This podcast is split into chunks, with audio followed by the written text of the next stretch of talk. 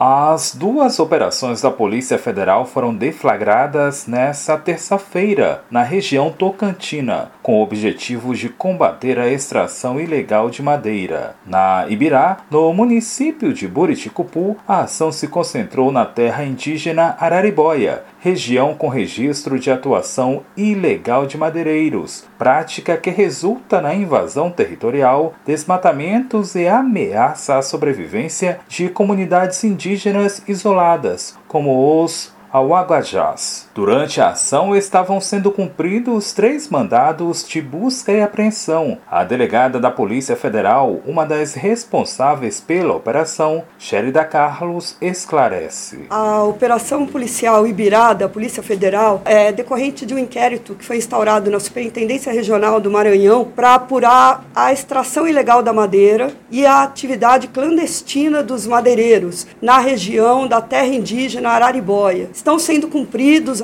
três mandados de busca e apreensão, uma serraria, um ponto de apoio dos madeireiros e a residência de um suposto do suposto proprietário da serraria um vereador do município de Buriticupu. Durante a ação foram encontradas armas de fogo e uma quantia considerável de madeira e serradas. Mas já sabemos que foi encontrada uma volumetria considerável de madeira, madeira serrada e toras na serraria bem como a apreensão de três armas de fogo. Dentre os crimes, os investigados podem responder por receptação qualificada, transporte e depósito de produto de origem vegetal sem licença válida. As penas podem chegar a nove anos e seis meses de prisão. Já a Operação Prionistírio, iniciada em janeiro deste ano, foi deflagrada na cidade de Amarante, também em terras indígenas, Araribóia. Na região foram identificados pontos de extração de madeira, serrarias, movelarias e residências com atuação criminosa naquela reserva. A delegada Sherida observa que as investigações se mostraram decisivas no combate à extração ilegal de madeira e na proteção dos indígenas daquela região. A terra indígena Araribóia, aqui no estado do Maranhão, ela é bastante extensa,